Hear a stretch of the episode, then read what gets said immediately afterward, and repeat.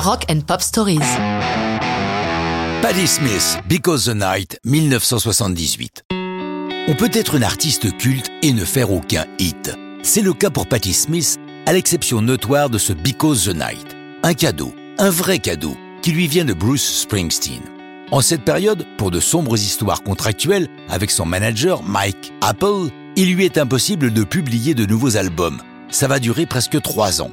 Mais il a composé de nombreuses chansons pour ce qui deviendra Darkness in the Edge of Town.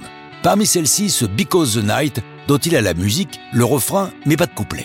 En la réécoutant avec Jimmy Yovin, son producteur, un débutant prometteur, ils conviennent de l'éliminer car elle s'inscrit mal dans le mood du nouveau disque. Par contre, Yovin produit de son côté une jeune artiste branchée de la nouvelle scène new-yorkaise, Patti Smith. Il demande à Bruce de lui confier Because the Night pour sa protégée. Top là, dit le boss, et une cassette passe bientôt dans les mains de Patty. Elle est un peu interloquée puisqu'habituellement, elle ne chante pas les chansons des autres. Mais bon, c'est Springsteen. Ce soir-là, Patty est chez elle, elle attend l'appel de son chéri qui est en tournée, Fred Sonic Smith, membre historique des MC5. Tous les deux sont fauchés. Ils ont donc convenu de s'appeler le soir à partir de 19h30 lorsque les communications longue distance sont moins chères. Elle est près de son téléphone, elle attend. C'est lui qui doit appeler. En attendant, elle enclenche la cassette de Springsteen, elle écoute la chanson en boucle, saisit une feuille de papier, un stylo et s'attaque au couplet de la chanson. Lorsqu'enfin vers minuit, son Fred chéri l'appelle, la chanson est terminée. Comme on l'a dit, c'est un hit, révélant le nom et le talent de Patti Smith au grand public. Because the Night lance également la carrière de Jimmy Iovine, devenu producteur recherché, que ce soit pour Lennon, Tom Petty ou Dr. Dre.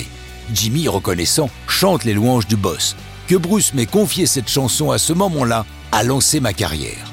Quant à la version du boss, il faut attendre le coffret live 1975-1985 pour en entendre un enregistrement, avec un texte légèrement différent, une version adaptée à un homme. Pour sa première version studio, il faut attendre 2010. C'est seulement alors qu'apparaît Because the Night sur l'album The Promise. Pourtant, il y a eu un autre enregistrement studio du boss, qui a été joué en 1977 sur WMMR, une radio de Philadelphie. Paraît-il la meilleure version existante, mais il faut croire sur parole ceux qui l'ont entendu, car dans la nuit, quelqu'un a volé la bande. Mais ça, c'est une autre histoire de rock'n'roll.